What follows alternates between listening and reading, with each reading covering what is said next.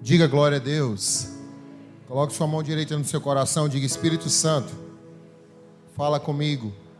Eu preciso ouvir tua voz esta noite. Diga amém. Diga aleluia. Abra sua Bíblia. A pastora Carleane falou do Salmo 127. Então abra sua Bíblia no Salmo 127. Até o aniversário da igreja, nós estaremos falando aqui sobre restauração.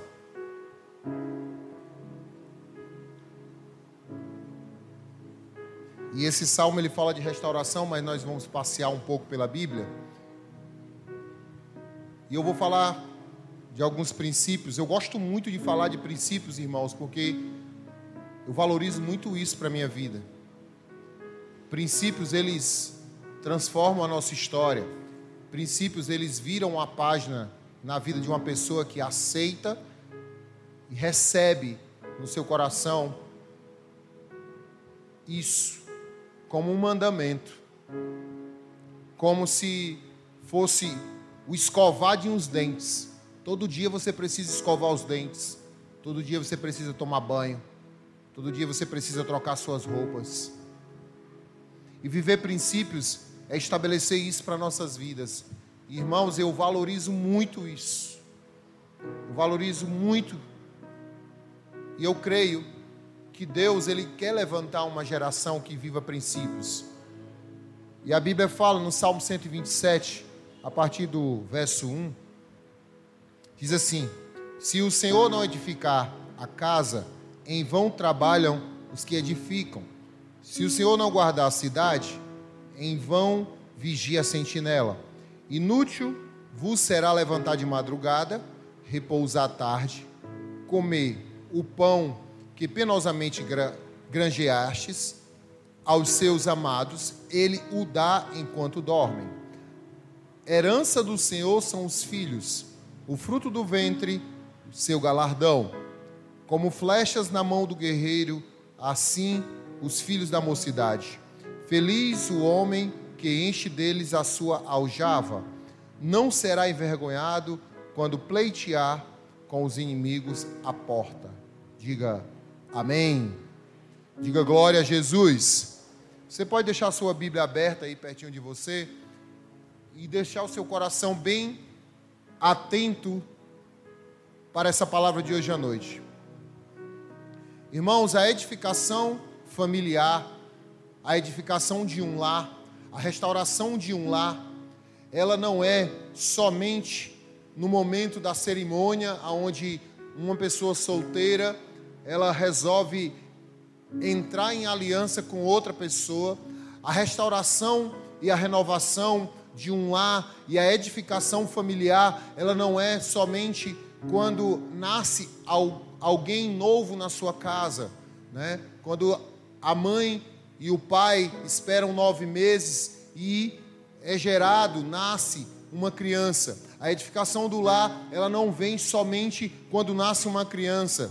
A edificação do lar não é somente quando nós mudamos de uma casa velha para uma casa nova. Aí, antes de você entrar naquela casa, você vai ter que ir lá, você vai ter que fazer uma restauração nas paredes, você vai ter que pintar a parede, você vai ter que varrer aquela casa, você vai ter que lavar aquela casa. A restauração familiar, ela não é só isso. E muitas das vezes nós olhamos, quando nós falamos sobre restauração familiar, restauração de casa, restauração de vida, nós apenas olhamos para aquilo que é material. E não é dessa forma. Irmãos, uma restauração, ela nunca para. Repita comigo, diga: uma restauração, ela nunca para. Da mesma forma na família. Uma restauração familiar, ela não acaba nunca. Todos os dias, quando você olhar para a sua casa, Todos os dias, quando você olhar para o seu casamento, todos os dias que você olhar para os seus filhos, ou você que ainda não é casado, você olhar para o seu pai e para a sua mãe, você vai ver que é necessário alguma restauração nessas pessoas. E quando você para, quando você para diante do espelho e você olha para a sua vida, você percebe que até você necessita de uma restauração. Existem áreas na nossa vida que o Senhor precisa restaurar e essa restauração será para sempre. Diga, a restauração da minha vida será para sempre. Pode prestar atenção, sempre nós queremos algo diferente para nossas vidas. A mulher, por exemplo, a mulher ela nunca se contenta com o cabelo que está. Ela, ó, eu já prestei atenção. Eu sou de uma família onde as mulheres têm um cabelo liso. E o meu cabelo é bem lisinho, irmão. Se eu deixar crescer, é porque agora está começando a ficar as entradas aqui, não dá mais para crescer legal. Mas quando eu tinha meus 18, 17 anos, aí, aqui, há uns 4 anos atrás, eu, eu deixava meu cabelo crescer e meu cabelo cresce lisinho até o ombro. Cresce bem lisinho até o ombro. Mas eu percebo pelas minhas irmãs que têm um cabelo liso, sempre elas gostam de fazer um negócio, deixar o cabelo enrolado, cacheado. E já as mulheres que têm o cabelo cacheado, quando tem um evento assim excepcional, querem mudar alguma coisa, ela vai lá e taca uma chapinha e estica os cabelos. Não é assim? Alguma, ó, você que está dizendo que não, você é uma exceção, mas a grande maioria quer a mudança. A grande maioria quer uma restauração. Por exemplo, o homem já é diferente. O homem, por exemplo, ele não olha tanto assim para o seu corpo, ele olha mais para aquilo que enfeita o seu corpo. Ele, tá, ele tem um sapato, ele gosta até daquele sapato, mas se aparecer um outro tênis bem legal, ele vai lá e compra. Homem é diferente. Algum, hoje existe uma galera mais jovial, mais metrosexual, que faz até sobrancelha. E você chega numa barbearia, antigamente barbearia só cortava cabelo e tirava a barba, hoje ajeita a sobrancelha. Meu Deus do céu! Eu fico assim. Amém, muda de assunto. Mas tem gente assim, revela o pregador, né? Mas nós sempre desejamos, irmãos, restauração. Diga, eu sempre desejo uma restauração. E isso é bom. O desejo de uma restauração é maravilhoso, irmãos.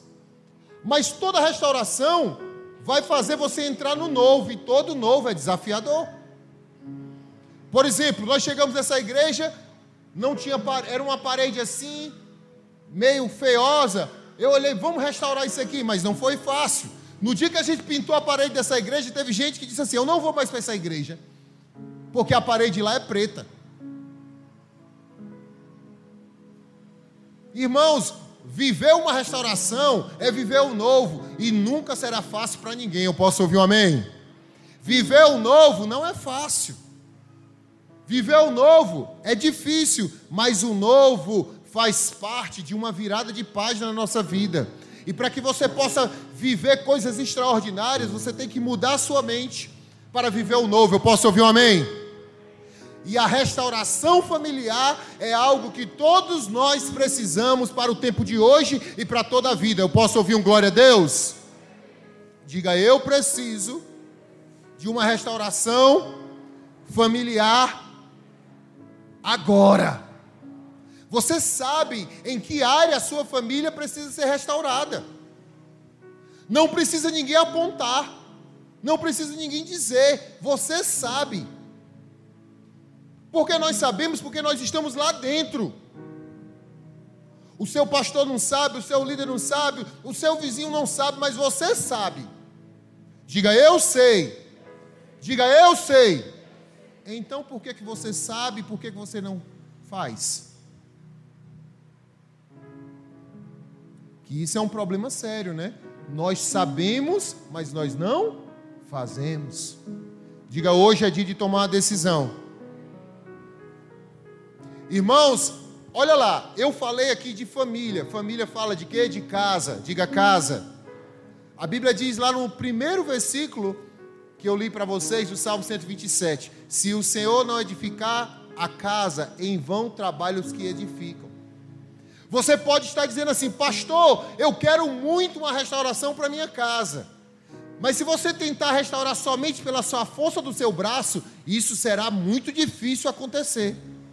É bíblico. Se o Senhor não edificar, se o Senhor não restaurar, se o Senhor não entrar nessa restauração, difícil será a sua missão. Porque tem muita gente que pensa assim: peraí, eu vou resolver essa situação. Existem situações que você não resolve com a sua força. Você só resolve se Deus estiver na frente. Diga, Deus precisa estar na frente. Irmãos, porque se você for restaurar sua casa, edificar sua casa, edificar seu casamento, seus filhos, só na força do do teu ser, irmãos, a sua casa se tornará um lugar vulnerável. E muitos já têm a casa aí cheio de ilegalidades, cheios de brechas, e lugar aonde tem brecha haverá ruína. Diga misericórdia, pastor. Irmãos, no Salmo 125, verso 1, não precisa você abrir, a Bíblia diz assim: ó, os que confiam no Senhor são como os montes de Sião, que não se abalam, fica firme para sempre. Se você entrar em uma restauração familiar, se você entrar em uma restauração na sua casa, com o Senhor na frente, nada. Pode vir vendaval, pode vir problema, pode vir escassez, mas não será abalado, porque foi o Senhor que edificou aquela casa, foi o Senhor que restaurou aquela família, e isso não vai atrapalhar você, vai ajudar você. Eu posso ouvir um amém? Diga: a minha casa, quem restaura é Deus. Diga: a minha casa, quem restaura é o Senhor. Eu posso ouvir um amém? Dê um aplauso bem forte para Jesus.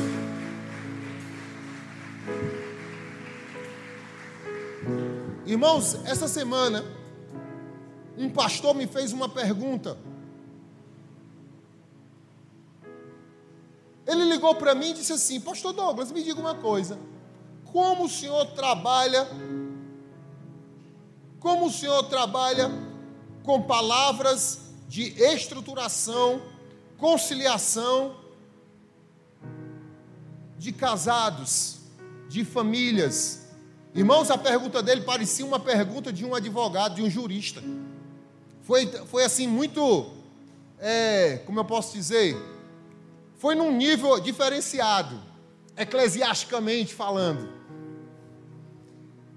E eu olhei para ele e falei assim, irmão, pastor, a, re, a restauração familiar, ela acontece através de prioridades. Na mesma hora, eu recebi, eu falei aquilo para aquele pastor, respondendo a pergunta dele, e na mesma hora Deus fez aquele estalo na minha mente. Pá. A restauração familiar, ela começa dando prioridades na vida de uma família, de uma casa. Pastor, que prioridades são essas? Irmãos, eu quero dizer para você essa noite, para você começar uma restauração familiar, uma restauração na tua herança, uma restauração no seu casamento, uma restauração na tua vida espiritual, você precisa estabelecer prioridades na sua vida. Diga, eu preciso estabelecer prioridades.